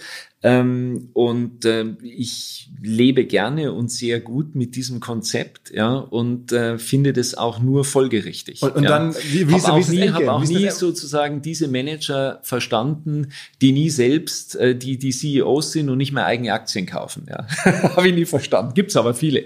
aber, aber wie, wie, wie, wie, wie, so ein KKA, wie landen die denn so ein Ding? Jetzt haben die da viel reingesteckt, jetzt haben die dich da auch natürlich irgendwie motiviert, das ganze Team, was du gerade beschrieben hast. Am Ende bringt man es an die Börse eines Tages? Das weiß ich nicht, ob man es an die Börse bringt. Es ist sicherlich, ähm, äh, es, ist, es ist so, das, was ich auch spannend finde an dem Konzept ist, äh, und an den Satz werde ich mich immer erinnern, Philipp Freise hat zu mir am Anfang gesagt, Fred, bei einem kannst du dir sicher sein, ja, wir werden sicher eines Tages verkaufen, ja. Und das ist ja ein klarer Satz, ja, weil ähm, das ist auch das, das Wesen des Private Equity Geschäfts natürlich. Und ich finde, es ist eine klare Aussage, einen Gesellschafter zu haben, der unternehmerisch massiv engagiert ist, aber dann sagt, irgendwann besteht unser Geschäft darin, es auch zu verkaufen. Das hat ja nichts mit dem Management zu tun, also nichts mit uns zu tun, ja, äh, um es mal so zu sagen. Und ähm, und mit dieser Aussage kann ich wunderbar leben. Ja, ähm, wann der Punkt sein wird, weiß ich nicht. Private Equity im Normalfall fünf bis sieben Jahre. Ja, ähm, und um zur Ausgangsfrage zurückzukommen, Börsengang ist ein Thema. Natürlich kann ein strategischer Investor das andere Thema sein oder ein Finanzinvestor wieder das dritte, die dritte Möglichkeit sein. Ich würde mich da heute noch nicht festlegen wollen. Aber es wird ja. wahrscheinlich, wenn es jetzt weiter gut läuft, für dich persönlich wirtschaftlich das größte Ding nach all den Jahren, selbst größer als die 20 Jahre Harald Schmidt. Ja, wahrscheinlich schon, weil, weil es einfach eine, eine, eine wirkliche Größenordnung mittlerweile natürlich angenommen hat, die ich alleine natürlich nie fähig gewesen wäre aufzubauen ohne Fremdkapital, ohne massives Fremdkapital, ja. Und ähm, äh, und insofern ist es für mich, also ich sage nur, ich bin wirklich glücklich, dass mir das nochmal passiert ist. Ich glaube, meine, meine Familie auch, weil sie merkt, dass es mir Spaß macht, ja, und dass ich glücklich bin und dass ich trotz rund um die Uhr Arbeit sieben Tage pro Woche ähm, eine Ausgeglichenheit habe, die ich nicht oft in anderen Jobs hatte. Das ist ja der Punkt. Ich meine, du bist jetzt schon, wie man ja auch hören konnte, schon lange dabei. Also jetzt glaube ich 60, ne? Ich bin 60. Also das heißt, man könnte das natürlich noch zehn Jahre machen, aber die, man könnte ja mit 60 jetzt nach so einer Karriere auch sagen, boah, ja, eines Tages ja. mal ein bisschen weniger. Ja, also es ist den, Punkt hatte ich mit 50. Ja, also ich sage immer, im Nachhinein ist mir dann klar geworden, klassisch, ich hätte es ja abgestritten, wie nochmal was, dass Männer in die Midlife Crisis kommen können. Aber aber im Nachhinein würde ich sagen, ich hatte wahrscheinlich so mit 50 meine Midlife Crisis, ja, wo ich sage, ah, es ist alles ein bisschen viel und ähm, eigentlich jetzt, äh, ja, du hast ja äh, mit Harald und hast schon ein bisschen unternehmerisch was gemacht. Ja, jetzt machst du, lass mal ein bisschen leichter losgehen. Und mir ist aber dann irgendwann schon sehr klar geworden. Für mich gibt's heute keinerlei Zeitbegrenzung mehr. Ja, ähm, äh, das heißt nicht, dass ich bis ich nach hinten umkippe und bis mich wirklich gar keiner mehr sehen will, da dabei bleibe. Aber es ist so, solange ich spüre, und das ist, glaube ich, der, der Gradmesser, ja. Ich, ich glaube zwei Dinge und das ist die persönliche Schiene. Was die anderen dann denken, ist ja immer was anderes und dann bist du entweder da oder bist eben nicht mehr da. Aber ich sag persönlich äh, geht's mir eigentlich darum, solange ich das, das Gefühl habe, dass ich kreativ und von dem, wie das Geschäft funktioniert, noch mithalten kann. Ja, also obwohl sich unser Geschäft so rasant verändert, ja, dass ich, dass ich da das noch verstehe, ja, dass mich die Leute noch ernst nehmen, ja, und ich, und das ist der zweite ganz wichtige Punkt, ich die Kraft noch wirklich dazu habe, ja, und, und nicht sage, oh, jetzt merke ich, ah, jetzt lässt es massiv weil, nach. Weil du auch ja. dann mal schnell wieder nach USA ja, musst. Ich bin, ich bin, na, ich, ja, na, ich bin, ich bin, und, und das, also, mich fasziniert auch und ich muss sagen, ich merke eigentlich in Leonine erst, was wirklich geht, wenn du ein Team hast, was massiv angreifen kann. Ja, und also qualitativ absolutes Top-Level ist. Joe Scheunpflug, muss sagen, beste CFO, den ich jemals in meinem Leben gab. Ich habe schon einige CFOs erlebt, ja. Bester CFO ever. Markus Frerker, toller COO, klassisch McKinsey-Erfahrung hinter sich, viele Jahre. Ähm, äh, Quirinberg, kreative Spitze, ja. Ähm, äh, Bernhard zu Castell, Vertriebsprofi, so. Und wenn dann noch so ein Energielevel, ja, wo du dann merkst, also früher war ich immer der Erste im Büro und der Letzte, ja, und wenn du aber merkst, dass ich sage eh immer, KKR never sleeps, ja, weil in unterschiedlichen Zeitzonen und es kommt einfach immer rein, so du hast einfach immer, du bist immer online, ja, wo du aber, wenn du merkst, dass dich dein Management-Team trägt, ja, weil es genauso verrückt ist, genau das gleiche Energielevel hat, ja. Und wenn ich da aber spüren würde, oh, jetzt ziehen aber meine Jungs an mir vorbei, jetzt kann ich nicht mehr mithalten. Und solange die mir das Feedback geben, ja, du läufst da noch mit, ja, dann sage ich, dann bin ich noch richtig aufgehoben. Und ja. wenn, ich meine, wenn jetzt so ein, so ein Reed Hastings nach Deutschland kommt, dann triffst du ihn auch schon, ne? Ja, also wie gesagt, vor, vor zwei Tagen war er ja hier und dann hatte ich die Chance, mit ihm äh, zu sprechen. Und ähm, das sind natürlich tolle Erlebnisse, ja. Also ich muss sagen, ich, ich genieße das auch richtig, weil und ich versuche da auch immer, und das gehört ja zu dem Geschäft für mich immer wahnsinnig dazu, einfach zu lernen, ja, ähm, äh, mir was abzugucken, ja. Ähm, ich komme ja aus der Welt Non-Fiction, ja. Das heißt, Late Night, klassisch, ja. Harald Schmidt, jeden Morgen Redaktionskonferenz, ja, da liegt ein total weißes Blatt Papier und am Abend muss es halt vollgeschrieben sein, ja, du musst ja irgendwie mit irgendwas rausgehen, ja, und ähm, und äh, ja, dann setzt man sich zusammen und versucht was hinzukriegen, ja, und dieser Druck, ja, zu sagen, ähm, du startest, ähm, äh, das gibt dir eine Form von Bescheidenheit, ja, die ich auch ganz schwer in unsere Unternehmenswerte mit eingeschrieben habe. Also Unterne unsere Key-Unternehmenswerte, würde ich mal sagen, sind und in der Mitte steht Kreativität, aber mit dem Zusatz Disziplin, ja, weil ich so diese ungeordnete Kreativität, ja, die macht mir Angst, ja, da, da, da, da ich sage, ja, ja, Drehbuch, ob zwei oder drei Jahre, ist mir völlig egal, nee, dazu komme ich aus der Non-Fiction-Produktion, da, da sind wir schon industriell aufgestellt und sagen, wir wollen es irgendwann fertig haben, ja, und ähm, Bescheidenheit, weil du sagst, es ist ein kreativer Job, du startest jeden Tag neu, es ist ein harter Job, ja, du musst viele Leute überzeugen, Kundenorientiertheit, ähm, auch die Extrameile gehen wollen und es kommt nur mit Begeisterung, ja, und, und, und diese Kernwerte zusammenzubringen, ja, Teamorientiertheit, das ist mir wichtig, ja. War am Ende nach, weil bisher zumindest, ähm, denn die Schmidt-Show das Produkt, was am meisten Menschen erreicht hat, was, bei dem du verantwortlich warst? Nee, also ganz klar, also die meisten Menschen, das wird auch nie mehr kommen, ähm, hatte die erste Sendung mit Thomas Gottschalk bei Wetten Das, 19,6 Millionen Zuschauer, ich weiß es noch wie heute, ähm, ZDF 20.15 Uhr, ja, und ich wusste auch, wenn ich das nicht hinkriege, das ist echt nicht gut, ne? Und, ähm, und das, das, das war aber dann Gott sei Dank so, aber natürlich, äh, und ich würde mal sagen, ich meine, mit Harald Schmidt haben wir zur Abwechslung jetzt mal vollkommen schamlos und offene Selbstvermarktung und Werbung für unser OMR Festival am 7. und 8. Mai. Dort sind wir gerade in der absoluten Planungshochphase. Das heißt, wir verkaufen jetzt letzte Standflächen, wir planen, wie halt dort alles laufen wird Anfang Mai. Und weil das so ist und weil wir noch einige Flächen und Möglichkeiten, Masterclasses, Präsenzen frei haben, wollte ich nochmal dazu aufrufen, sich da bitte zu melden, wer noch nach neuen Kunden nach neuen Leads sucht, wer eine Plattform sucht, um seine Brand transparenter und sichtbarer zu machen, wer in irgendeiner Form nach Nachwuchs, nach Talenten sucht, all das können wir ermöglichen. Ihr könnt bei uns gesehen werden, ihr könnt bei uns wirklich wachsen, aber halt nur jetzt in diesen Tagen, denn irgendwann müssen wir dort die Bücher schließen, weil die Planungszyklen Richtung Mai dann zu kurz werden und vielleicht auch, weil einfach alles verkauft ist. Deswegen jetzt nochmal der Hinweis, denkt an unser Festival jetzt, wer dabei sein möchte, mit Masterclass, mit Speaking, mit vor allen Dingen aber Präsenzen auf der Fläche, mit Ständen. Einfach ganz kurze Mail an inbound.omr.com. Innerhalb eines Tages melden sich da eine Kollegin, ein Kollege und dann startet die Zusammenarbeit.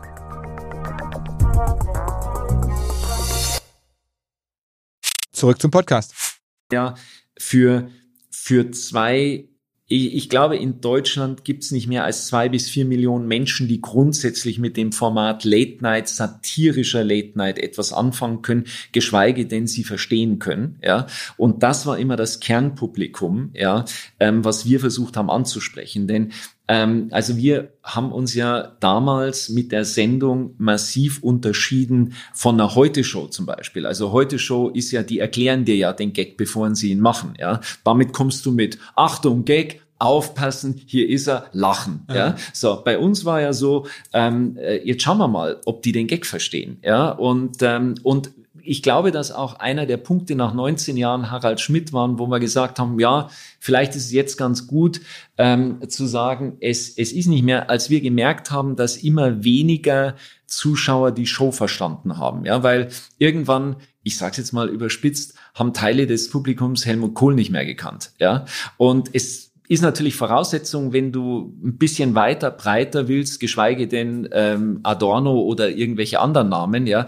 Wenn du dann einen Gag machst, ist natürlich, den du nicht erklärst, Voraussetzung, dass er auch verstanden wird. Ja. Willst, glaubst du, in Deutschland nochmal eine Late Night geben können? Ähm, das hängt immer davon ab. Ähm, also wir haben ja damals mit Harald Schmidt die klassische Late Night gemacht. Ja? Das heißt, äh, Stand-up, Tisch, Tischaktion, ähm, Studioaktion, Gast, Ende. Musiknummer dazwischen, wenn es ein bisschen mehr Länge brauchte. Ja. Ähm, Late Night, diese klassische Late Night setzt voraus, dass du einen Moderator hast, der ein Stand-up kann, der ähm, im Wesentlichen große Teile des Programms alleine bestreiten kann, äh, das füllen kann, intellektuell füllen kann, ja, und, ähm, und dann noch ein gutes Interview machen kann. Ja? Und ähm, deswegen sehen heute viele Late-Night-Shows nicht mehr klassisch aus, wenn man sie sich genau anguckt, weil eben die Moderatoren unterschiedliche Qualitäten haben und unterschiedliche Stärken und der eine kann halt kein Stand-up, ja, da merkst du, da rettet er sich gerade so über schnelle zwei Minuten, ja, und der andere ist im Interview stärker stärker und so weiter. Also deswegen in der klassischen Late Night ähm, ist es schwer. Ich entdecke zwei unserer damaligen Jünger, die ich wirklich gerne mag, ist Klaas natürlich. Klaas ist für mich jemand, wobei Klaas sagt auch zu mir, Stand-up ist jetzt nicht mein, mein Hauptding. Ja, ich mag ich bin im Rest der Sendung. Jan, Jan Böhmermann, das sind so, ja, da entdecke ich Late-Night-Elemente, aber nicht mehr die klassische Late-Night. Und ob es das täglich geben kann, äh, mache ich ein Fragezeichen dran, nicht mehr im Free TV. Hättest du gedacht, dass die beiden, also mein Böhmermann, Böhmermann war ja schon zu Harald Schmidt Zeiten dabei, klar, so, ne? Klar, er war mit unserem Team, also bei uns waren ja viele tolle Leute, also bei uns war Olli Dietrich, ähm, äh, Jan Böhmermann, Klaas Häufer Umlauf, ähm, Pierre M. Krause, ähm, äh, Katrin Bauerfeind, Autoren, Benjamin Stuckrad-Bachel, die haben ja alle bei uns angefangen. Hättest ja? du die Medienkarrieren ähm, damals so erwartet von, von den Einzelnen oder hättest du gedacht, dass, okay, Böhmermann diese Rolle einnehmen kann in Deutschland, die er hat? Absolut, absolut. Also hundertprozentig. Ähm, beim Jan war es eigentlich für mich immer nur die Diskussion, ähm, weil Jan ist, was auch zur Late Night gehört, äh, Grenzgänger, ja. Und ähm, für mich war eigentlich immer nur redaktionell, gibt ihm ein Sender den Freischuss, dass er wirklich weit bis an seine Grenzen gehen kann, ja, weil er lotet die Grenzen aus, ja. Und Satire hat ihre Grenzen, wo rennst du in Strafrecht rein, wo rennst du in das rein oder das rein und das musst du natürlich kennen, ja. Und insofern eine hohe intellektuelle Herausforderung, aber eher, also wie gesagt, allen Leuten, die damals bei uns dabei waren, hätte ich das zugetraut. Es waren einfach gute, sie waren bei uns. Ja. Also, Krass. Also ähm, beneidenswerte ähm, ja, Medienkarriere, muss ich echt sagen. Also es ist jetzt irgendwie über die Jahre so aus der Ferne gesehen zu haben, jetzt auch nochmal so diese ganze kompakte ähm, Reise ja, bin ein großer Fan. Ich äh, drücke dir sehr die Daumen äh, mit, mit Leonine, dass ihr da so ein wirklich europäisches Studio baut. Das wäre ja auch einmalig. Hat es auch noch nie gegeben in der Geschichte, ne? Hat es noch nie gegeben, ja. War die oder ist die Idee. Ich glaube, wir sind auf einem guten Weg. Und ja, also es ist, es ist unser Ziel. Und toll, dass wir die Zeit hatten zu sprechen. Ja. ja. Also, Fred Kogel, vielen, vielen Dank. Mhm. Danke ciao, ciao. dir. Tschüss. Zum Schluss erzähle ich noch regelmäßig von der Hamburg Media School, also einem Teil der Uni Hamburg, die gemeinsam mit uns regelmäßig Seminare anbieten und jetzt gar nicht groß drumherum reden. Einfach das nächste relevante Tagesseminar, was da stattfindet, ist am 5. Oktober. Das Thema Content Marketing. Also wer Bock hat, darüber zu lernen, denkt an den Content Marketing Tag an der Hamburg Media School am 5. Oktober. Alle Infos wie immer hamburgmediaschool.com slash Weiterbildung. Gutscheincode natürlich wie immer. Hashtag OMR10 gibt 10% auf diese Veranstaltung. Dieser Podcast wird produziert von Podstars bei OMR.